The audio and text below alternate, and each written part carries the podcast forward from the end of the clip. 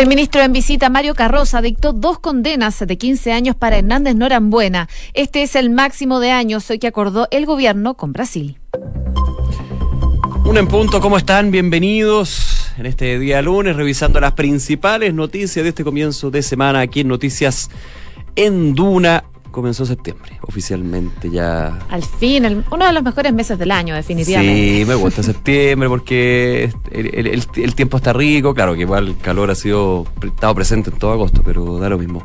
Y la fiesta, hay alegría, hay cinco días de celebración que se vienen. Hay feriado, Hay que adelantar, hay, que adelantar Pegasus, sí, porque, o si no, Así es. Uno está muy, muy, muy atrás en esa semana de celebraciones. Pero bueno, hay muchas noticias también. Así es, eh, partiendo por el clima, porque seguimos con eh, temperaturas agradables. A esta hora hay 19 grados de temperatura, la máxima se pronostica llegue hasta los 23, va a estar totalmente despejado acá en Santiago y esta condición se mantiene por lo menos hasta mañana, que la máxima va a llegar hasta los 25. Si nos vamos a Viña del Mar y Valparaíso, hay 14 grados de temperatura, totalmente despejado, pero se vientos en la tarde de entre 25 y 40 kilómetros por hora. Y en Concepción, donde nos pueden escuchar en el 90.1. A esta hora hay 14 grados de temperatura, despejado, pero con vientos también de 25 y 40 kilómetros por hora. Y por último, saludamos a Puerto Montt, donde hay 10 grados de temperatura. La máxima va a llegar hasta los 12 y se pronostica nubosidad parcial durante toda la jornada.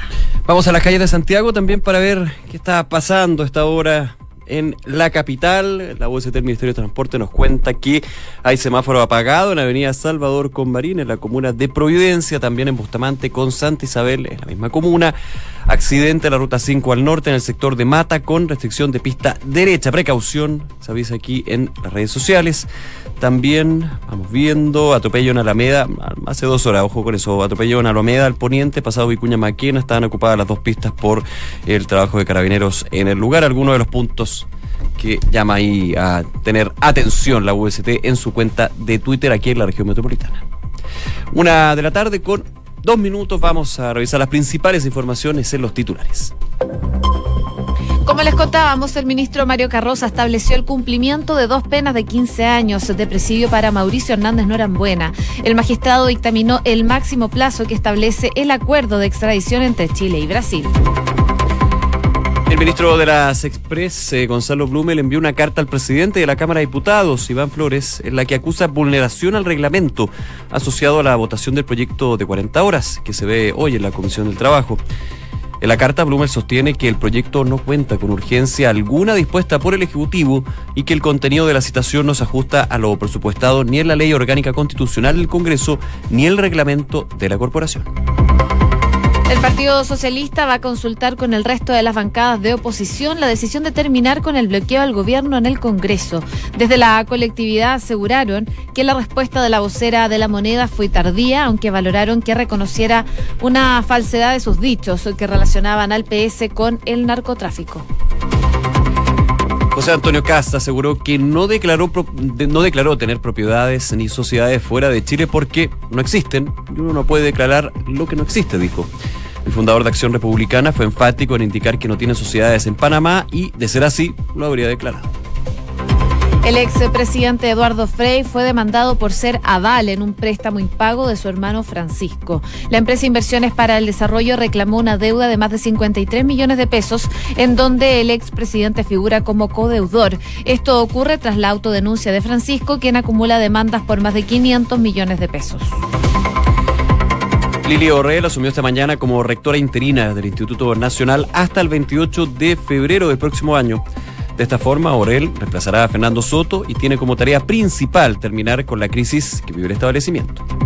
El Servicio Nacional del Consumidor le va a exigir a ese bio explicar eh, descuentos, aplicar, digo, descuentos automáticos por el corte de agua en Chihuayante y Los Ángeles. Según la ley, se debe descontar un monto equivalente a 10 veces el promedio diario de lo facturado en el estado de la cuenta anterior. Estados Unidos ordenó evacuar a un millón de personas por el paso del huracán Dorian. Las autoridades pidieron abandonar grandes zonas de Florida, Georgia y Carolina del Sur por el peligro que supone el ciclón que ya llegó a categoría 5. Se incendió y se hundió un barco de turismo en la costa de California, en Estados Unidos. Hasta el momento, cinco tripulantes ya fueron rescatados por las autoridades con heridas leves, pero el operativo continúa para hallar a los 33 pasajeros que se encuentran aún desaparecidos. Jair Bolsonaro advirtió que hablará sobre la Amazonía ante la ONU, aunque sea en silla de ruedas. El presidente de Brasil será sometido a una cirugía el próximo fin de semana, pero dijo que irá de todas formas a la Asamblea General de la ONU. El primer ministro británico convocó a su gabinete entre especulaciones de adelanto electoral. Medios locales informaron que Boris Johnson estaría evaluando la posibilidad de llamar a nuevos comicios ante la embestida de un grupo de diputados laboristas y conservadores rebeldes que buscan evitar un Brexit sin acuerdo. En Argentina, a partir de hoy, la compra de dólares y la transferencia al exterior requerirá de autorización del Banco Central. Las instituciones y empresas deberán solicitar autorización, mientras que las personas naturales no tienen límite de extracción, pero podrán comprar hasta 10 mil dólares por mes. Y en el deporte, un sólido triunfo logró el tenista chileno de 22 años Alejandro Tavilo en su debut en el Challenger 125K de Génova, Italia. En poco más de una hora, el Nacional venció al británico Jan Chinoski por una categórico 6-0 y 6-2, con lo que avanzó hasta la segunda ronda del certamen itálico.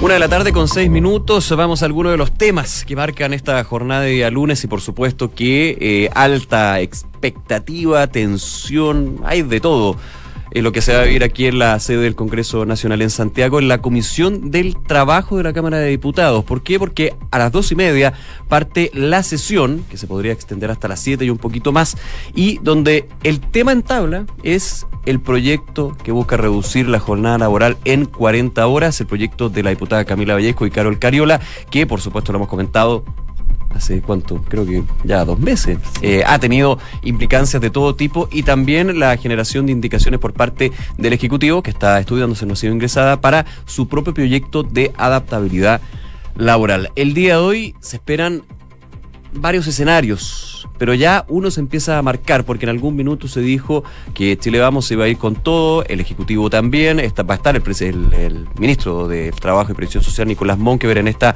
sesión, donde se podría votar en particular, se espera que pasara a las 3 de la tarde, pero eh, hay algunos obstáculos que se estarían poniendo en el camino de esta sesión, donde ya al parecer el tema del reglamento sería clave. Así es, el eh, ministro Monkever tuvo reuniones eh, durante la mañana con parlamentarios oficialistas en donde empezaron a analizar eh, lo que se iba a generar durante esta instancia, por supuesto coordinar lo que va a ser esta ofensiva en la sesión de la tarde. Primero, una opción es alinear a todos los parlamentarios del bloque a que voten de forma negativa o se abstengan en estas votaciones. Pero también se están viendo otras opciones. De hecho, la semana pasada el ministro de las Express, Gonzalo Blumel, se contactó con el presidente de la Cámara, Iván Flores, para manifestarle la preocupación que tenían desde el gobierno por esta instancia que se va a desarrollar a partir de las dos y media de la tarde. De hecho, ya se concretó el envío de una carta por parte del gobierno a la Cámara de Diputados en que se acusa una vulneración de reglamento por parte de la Comisión de Trabajo al poner el tabla el proyecto de 40 horas. ¿Por qué? Porque dicen que desde el gobierno tienen otras iniciativas que están con urgencia y que no se han tratado y se pone a esta como prioridad. Desde la oposición eh, rechazan eh, esto, dicen que Joyman, la presidenta de la Comisión de Trabajo, tiene la facultad para citar una sesión especial mientras avanza en paralelo en el resto de los proyectos que eh, hacían acuso en el gobierno. Claro, o sea, se acusa falta de reglamento y ahí también viene toda una discusión que no es nueva, que se podría estar generando en las próximas horas con respecto al régimen presidencialista que existe en Chile y finalmente cuáles son las atribuciones también de los parlamentarios, porque recordemos, hay eh, iniciativas parlamentarias que pueden ser patrocinadas o secundadas por el Ejecutivo y es ahí cuando el Ejecutivo impone ciertas urgencias que finalmente van definiendo los tiempos de discusión en, por ejemplo, la comisión o en la sala respectiva. Pero en este caso, obviamente, no hay ningún tipo de urgencia impresa en el proyecto de 40 horas, porque recordemos que hay un proyecto en paralelo que está en otros trámites. De hecho, se está esperando que se ingrese en algunos de estos días la indicación que tiene que ser revisada hasta por eh, los asesores de los presidentes de Chile. Vamos, eh, se envía esta carta entonces al presidente de la Cámara, podría también ser, más que podría, seguramente va a ser eh, levantado en la mesa de la Comisión del Trabajo, esto de que se presente, se haga una sesión especial de un proyecto que no tiene ningún tipo de urgencia. A esto se suman otros escenarios que hemos estado abordando, José, en las últimas semanas. El tema de la inconstitucionalidad, que es otro punto, es distinto esto del reglamento. El reglamento se enfoca en las urgencias o faltas de urgencias, cuáles son los temas o proyectos que deberían ser vistos antes que otros. El tema de la inconstitucionalidad apunta a lo que ha eh, alegado el Ejecutivo, a que eh, este proyecto de 40 horas, de la reducción de 40 horas, también estaría involucrando a eh, funcionarios públicos que se rigen por el Código del Trabajo, alrededor de 15.000, si no me equivoco, había una cifra. Y esto podría generar un eh, tema de eh, costo presupuestario, costo estatal obviamente porque estaría involucrando a funcionarios públicos. Y ya con ese elemento, eh, desde el gobierno y el propio presidente de la República, hace ya más de un mes, dijo que este proyecto de la diputada Vallejo y Cariola, secundado también por gran parte de la oposición, sería inconstitucional. Eso podría llevar a que, si sigue en desarrollo, se podría recurrir al Tribunal Constitucional, pero ese es otro escenario. Entonces hay que ver ahí. Hay otro punto A desde el análisis meramente político. Eh, lo que tú decías. Otra opción es que los eh, parlamentarios de Chile Vamos que están en la comisión voten en contra del proyecto. Pero es un proyecto que eh, le ha generado ronchas al gobierno porque está muy bien evaluado por la ciudadanía la última encuesta CADEM de hace varias semanas apuntaba que un 75% estaba de acuerdo en reducir de 45 a 40 horas semanales. Muchos decían, ¿por qué no el 100%? Porque la pregunta era, ¿a usted le gustaría que le rebajaran las horas laborales? Llegó un 75%, que es altísimo, pero no una totalidad. Así que se habla de eh, el problema político de opinión pública que te puede generar ir en contra de un proyecto de esta con este, este titular, podríamos decir. Eso sí, el gobierno, y Chile Vamos, ha dicho que el gran problema del proyecto de la oposición es que no, no tiene impresa gradualidad y puede generar un impacto en el empleo y también en las pymes especialmente. Claro, pero al parecer ya la oposición tendría el voto de la democracia cristiana porque eh, la oposición se comprometió con cinco años de gradualidad para las pymes, así que con esto podrían tener el voto de la DC en esta jornada que va a ser crucial.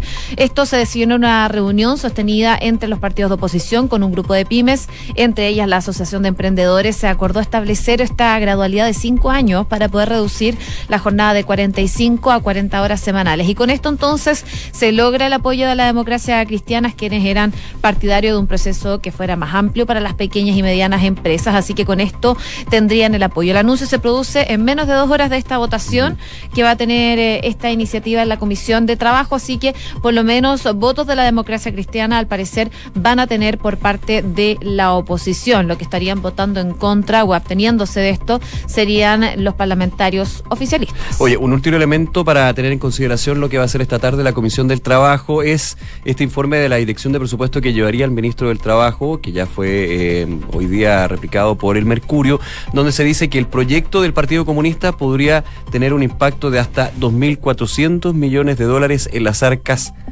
fiscales, el impacto de la moción que busca modificar el Código del Trabajo y por este número, recordemos, de funcionarios públicos que se acogen al Código del Trabajo y que obviamente estarían dentro de eh, la iniciativa parlamentaria. Ya con ese informe se daría el número. La diputada eh, Cariola la escuché durante la mañana que consideraba que era bien extraño que justo el día en que se va a votar en particular esta iniciativa aparezca este informe de la Dirección de Presupuestos.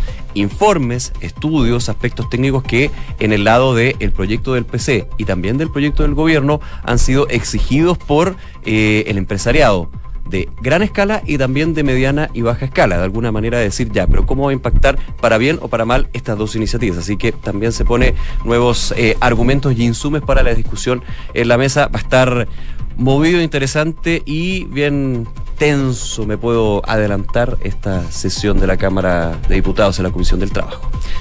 Una de la tarde con 13 minutos. Noticias en Duna con Josefina Stavrakopoulos y Nicolás Vial. Bueno, durante esta jornada esperábamos una decisión del parte del ministro, mm, el juez Mario Carroza, respecto a Mauricio Hernández Norambuena. Y finalmente van a ser casi 27 años los que va a permanecer, Diego, privado de libertad, eh, el comandante Ramiro, por su participación en el crimen de Jaime Guzmán y el secuestro también de Cristian Edwards. El día de hoy se comunicó esto.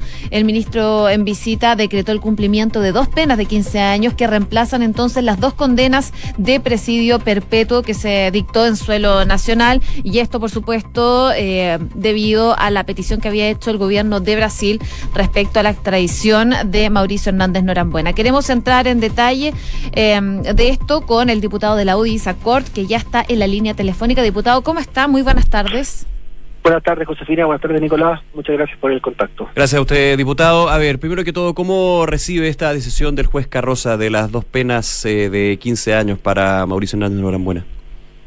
Nosotros valoramos eh, que el ministro Carroza eh, haya por fin dictado una sentencia complementaria en este caso. Él se había dictado una sentencia a la justicia, incluso aprobada por la Corte Suprema hace bastantes años atrás, pero la valoramos porque nosotros acá lo que nos persigue desde un principio es justamente tener justicia en las cárceles chilenas, que la justicia que determinan los tribunales chilenos se pueden ejecutar en Chile.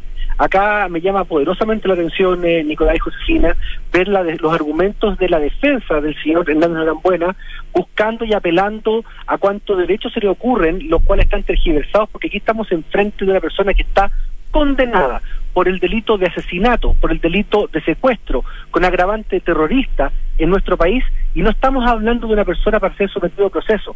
Por lo tanto, nosotros valoramos esta decisión, nos hubiera encantado que se hubiera ejecutado desde el primer momento las dos cadenas perpetuas que eh, Chile le aplicó en su momento, pero finalmente la justicia es la medida de lo posible y en este momento estamos cumpliendo además todos los tratados internacionales. Estamos cumpliendo el debido proceso pro reo, incluso eh, al señor Buena. Por lo tanto, nosotros creemos que es una decisión eh, correcta, es una decisión que nos va a permitir al menos acercarnos en uno de los terroristas que asesinaron a Jaime Guzmán y secuestraron a Cristian Edwards a cumplir una condena en una cárcel chilena. Diputado, ¿esto podría marcar un precedente para otros casos también?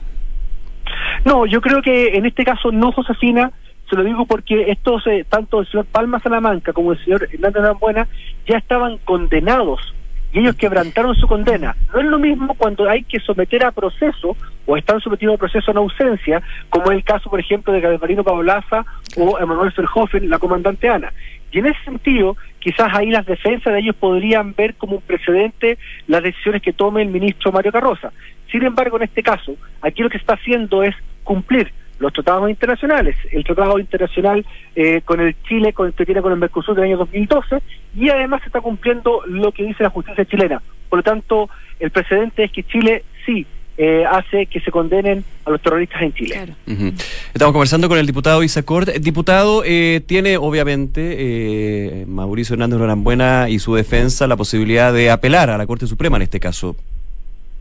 Efectivamente, nosotros ya escuchamos de parte del eh, abogado defensor, Alberto Espinosa, eh, que ellos van a apelar, y es por eso que yo eh, aducí anteriormente mi respuesta a esta imaginación con que la defensa, versión de buena, quiere plantear una serie de posibles derechos.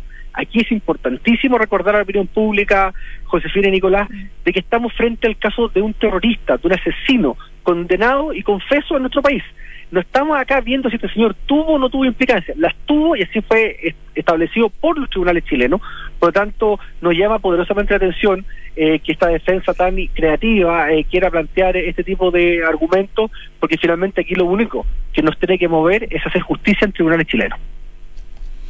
Bien, diputado Isacort, también miembro de la Comisión de Relaciones Exteriores de la Cámara, le damos las gracias por haber conversado con nosotros en Noticias en Duna. Gracias por buenas tardes. Buenas tardes, Josefina y Nicolás. Gracias, diputado. Que esté muy bien. Buenas tardes. Vamos a estar atentos, por supuesto, a las reacciones también que se ha dado con esta noticia, que se dio hace un ratito solamente la decisión del juez Carroza de eh, dictar entonces prisión, dos penas de prisión de 15 años. Estaría cumpliendo entonces estos 30 años máximo que se estaban estableciendo en el Tratado de Mercosur, que logra la extradición de Mauricio Hernández Norambuena Chile. Eh, una de la tarde con 18 minutos. Escuchas Noticias en Duna con Josefina Stavrakopoulos y Nicolás Vial. Oye, al parecer las malas noticias le llueven al expresidente Eduardo Frei porque ahora el exmandatario fue demandado por una deuda de 53 millones de pesos reclamadas por una empresa de inversiones para el desarrollo. Esta demanda está dirigida al exgobernante ya que él actuó como deudor solidario de un préstamo de más de 63 millones que solicitó su hermano Francisco. Esto se da también en medio de esta situación en cuanto a su hermano que él se autodenuncia por haber defraudado eh, mucha plata y se suma entonces a esta información que se da a conocer el día de hoy. Esta acción judicial fue interpuesta ante el Juzgado Civil de Santiago e ingresada ya el 29 de agosto pasado, es decir, casi dos semanas después de que Francisco Ruiz Tagle, eh, Frei Ruiz Tagle, se autodenunciara el pasado 16 de agosto hasta la Fiscalía de Santiago Centro por una serie de acciones que habrían afectado el patrimonio de su pariente, de su hermano, que lideró el país entre el 94 y el 2000. Claro, esta, esta eh, iniciativa que se presenta, esta demanda contra el eh, expresidente Eduardo Frei, principalmente figura él como aval, como deudor solidario de un préstamo que había solicitado su hermano, quien recordemos actuaba como gerente general de esta sociedad de inversiones Saturno S.A. y eh, ya conocida la información de esta autodenuncia, habría actuado como con, con, los poderes que tenía dentro de la sociedad para desarrollar una serie de movimientos financieros, también eh, solicitudes de préstamo, algunos factories, entre otros, y esta es la primera demanda pública que se conoce y que en algún minuto se adelantó y se pensó de que podía aparecer justamente en contra de el, presidente Eduardo Frei debido a este carácter de eh, deudor o codeudor solidario. Obviamente es un tema que está en la justicia, que tiene que ser abordado por la defensa del presidente Frey y también dentro de todo este tema que se ha dado con eh, la querella que se presenta contra su hermano Francisco Frey. Recordemos que Eduardo Frey está fuera de Chile en estos minutos, está eh, llevando a cabo sus labores como embajador pleno potenciario perdón, de el Asia Pacífico. Todo esto también con miras de lo que va a ser la PECA a fin de año. De hecho, eh, en la tercera domingo, un reportaje extenso sobre los detalles de que se han dado en este quiebre familiar y también eh, situación judicial que enfrenta a los hermanos Frey. Uno de los elementos que se daba, eh, las conversaciones ahí dentro de los periodistas de la tercera, era que el eh, mismo presidente Frey fue a la moneda, se reunió con el presidente Piñera por temas de su eh, cargo como embajador plenipotenciario y le habría dicho el presidente Piñera, le cuento, pasa esto usted cree que debería seguir yendo y según este reportaje que ustedes pueden ver también en la tercera.com de la tercera domingo, se dice que el presidente Piñera lo incitó de hecho a ir y le dio todo el apoyo en una situación que obviamente no solamente está en la arena judicial, mm. sino en la arena familiar, una situación muy compleja. Eh, ya, eh, de hecho, Francisco Frey ha entregado antecedentes de eh, problemas psicológicos, de, de depresión, en la primera autodenuncia y una autodenuncia más ampliada y de hecho se está hablando de eh, graves problemas en términos de lo que podría ser algunas hipotecas. Hay un tema súper complejo que hay que eh, mirar con cuidado porque, claro, aquí hay un tema judicial, pero también familiar eh, con respecto a los Frey, pero aquí el primer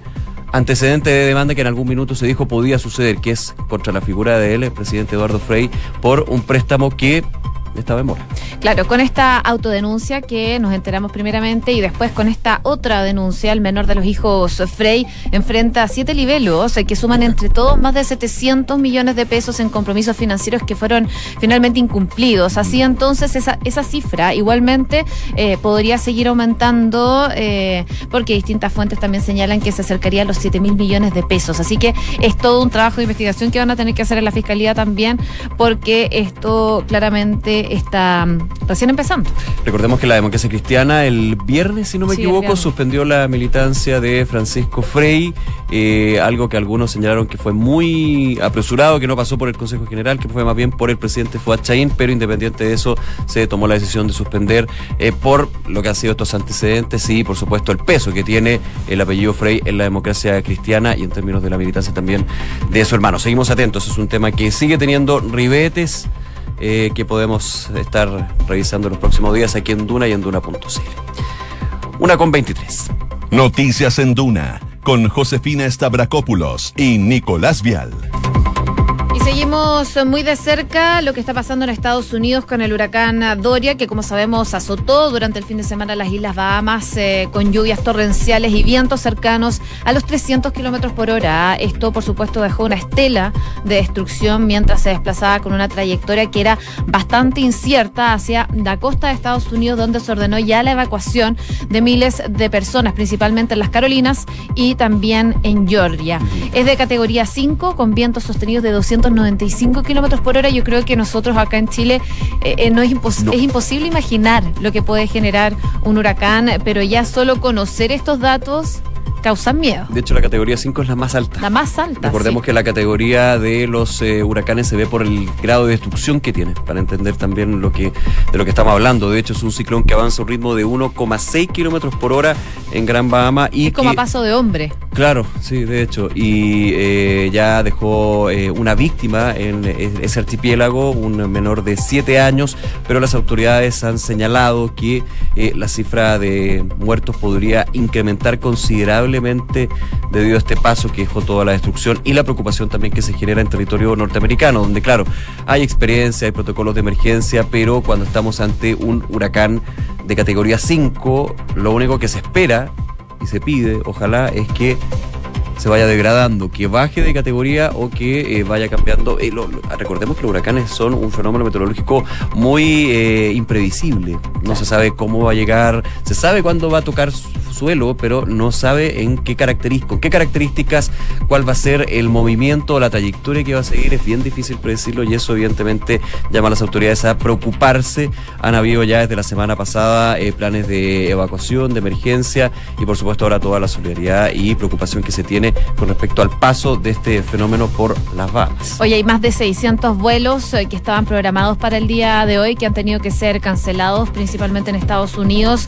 Han resultado especialmente impactados cinco aeropuertos de Florida, uno de Carolina del Norte y otro en Atlanta, todos ellos estados que pueden ser afectados por este fenómeno meteorológico. Así que a tener precaución y ojo también chilenos eh, que viajan en esta época principalmente y que probablemente van a ver afectados sus vuelos producto de este, de este ciclón. American Airlines, por ejemplo, está facilitando el cambio de vuelos para las personas que tenían previsto viajar eh, hacia o desde ocho aeropuertos de Carolina del Norte, Carolina del Sur, Georgia, entre otros, entre el primero y el 7 de septiembre, bajo, por supuesto, determinadas condiciones. Así entonces, cada aerolínea, la posible llegada de este potente huracán Dorian a las costas del este de Florida el lunes llevó el cierre de aeropuertos y no solo de aeropuertos, también de puertos y a suspender los servicios de trenes. Así que ya están tomando medidas. Así que ojo con eso para las personas que también probablemente tenían pensado viajar a Estados Unidos. Estamos hablando del huracán más potente que haya pasado por las Bahamas y el de mayor categoría este año en el mundo. Así que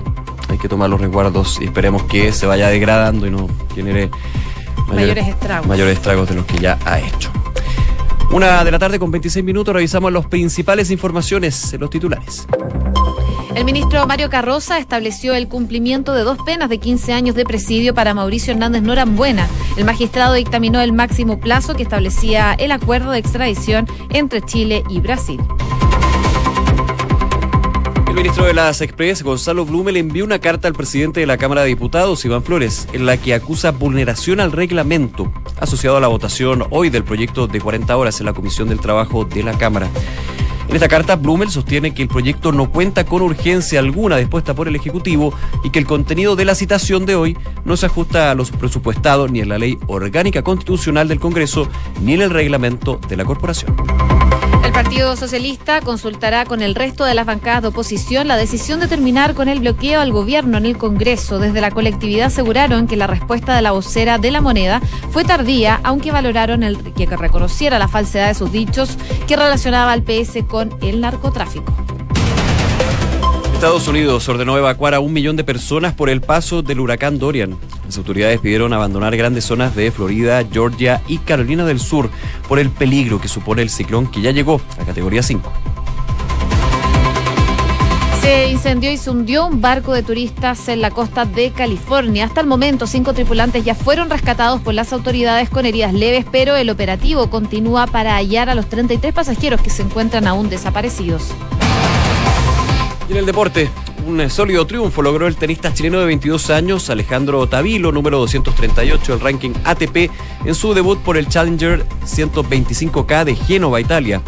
En poco más de una hora, el Nacional venció al británico Jan Chinoski, número 290 del ranking, con un categórico 6-0 y 6-2, con lo que avanzó hasta la segunda ronda del certamen itálico.